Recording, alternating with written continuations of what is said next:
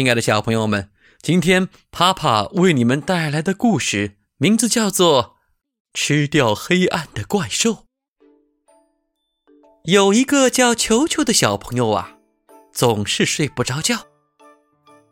他不喜欢黑漆漆的床底下，那里说不定躲了一只怪兽。嗯，这一回。还真的有哦，一只好小好小的怪兽，小的连看都看不清。但是这只怪兽觉得身体里有一个好大好大的洞，它老是觉得非常非常的饿，饿的呀不得了。于是。他尝试着去咬了一口床底下的毛拖鞋，哎呀，太太太，太难吃了！他又啃了一口玩具车，哎呦喂，牙齿好痛！接着，他发现了一个好东西，就是盒子。他顺着盒子的小洞洞往里面看，哇哦！看到了里面装满了黑暗，他把黑暗从盒子里吸出来，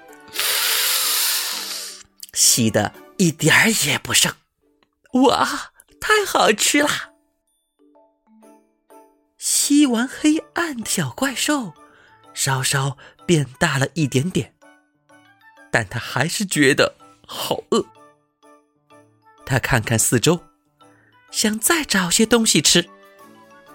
他发现床底下有一大片黑暗，怪兽一口气把这些黑暗全都吃光光，甚至舔遍了所有的角落，舔得一干二净。看，怪兽又变大了一些，但他还是觉得，还是觉得好饿呀。于是，他把藏在柜子里的黑暗吃光光，又把窗帘褶皱里的黑暗也吃了个精光。怪兽越变越大，越变越大，但是他还是觉得好饿。于是，他从球球的家里溜了出去，去别人家里去找更多的黑暗。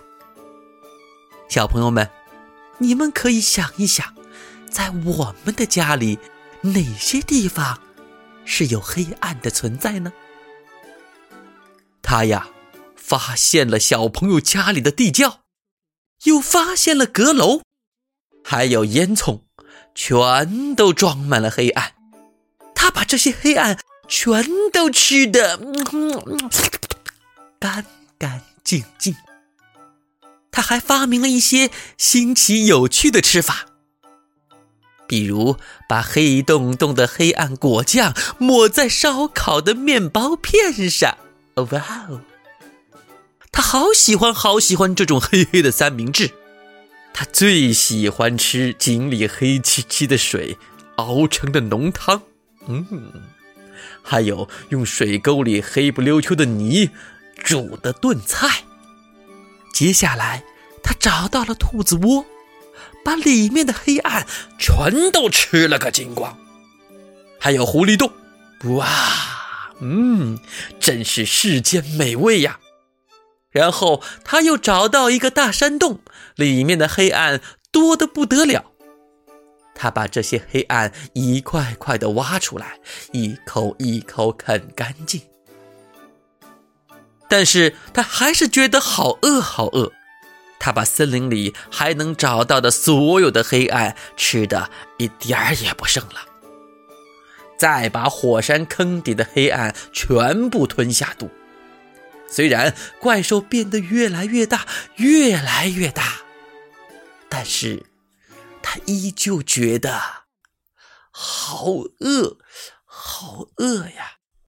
所以呢？他以为他已经把世界上所有的黑暗都吃光了，然后他看到夜晚来了，哎，真的没法说，他又一口气将夜晚的黑暗全部吞了下去。他一股脑把月亮周围的黑暗吃光，让月亮不再闪闪发光；他又把星星周围的黑暗全部吃光，令星星也不再亮晶晶。唉，现在已经完全找不到一丁点黑暗喽，没有了黄昏，没有了黎明，没有了影子，也几乎没有了梦，到处都是光。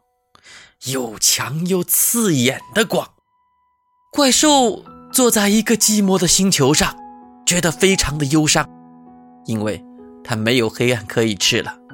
他望着地球，地球看起来非常的明亮，但是也非常的忧伤。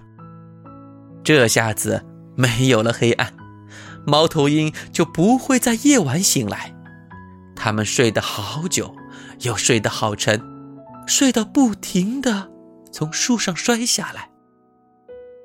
萤火虫根本懒得出门，因为反正也没有人看得见它们。猫咪的眼睛不再闪闪发亮，害它们失去了迷人的风采。刺猬因为亮的刺眼看不清的东西，老是撞到了一起。狐狸没头没脑地扑向大石头。本来应该倒挂的蝙蝠，竟然直挺挺地站在树上。熊也感到很难过，不晓得到底发生了什么事。然后怪兽听到从遥远的地方传来一阵奇怪的声音，一个叫做球球的小男孩哭得好大声。他睡不着，所以大哭。但他为什么睡不着呢？因为实在太亮了。虽然怪兽的身体已经变得好大好大，肚子里的黑暗也撑得好胀好胀，但他还是挤在狭小的空间里，钻得过窗户的缝隙，甚至可以从盒子上的小洞穿过去。他悄悄溜回球球的卧室。发现球球正哭着找妈妈，可是妈妈因为外面太亮了，只好把头蒙在唯一还有一点点黑暗的棉被底下，根本听不到他的哭声。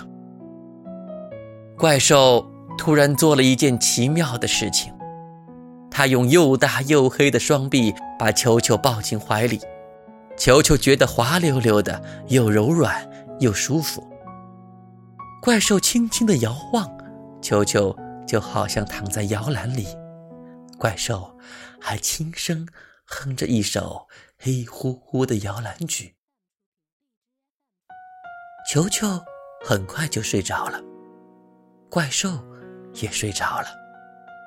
怪兽现在一点儿也不饿了，也不再觉得身体里有一个空空的大洞。他把球球安安稳稳的抱在怀里，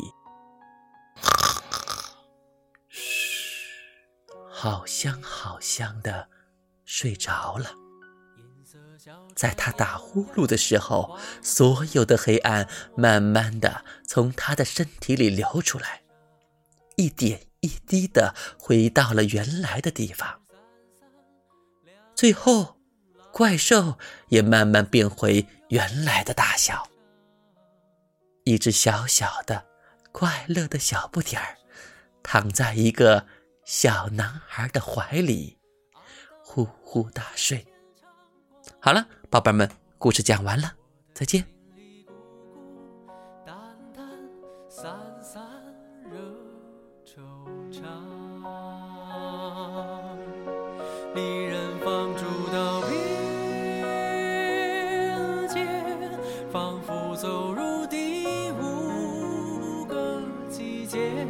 昼夜乱了和谐，超凡人心。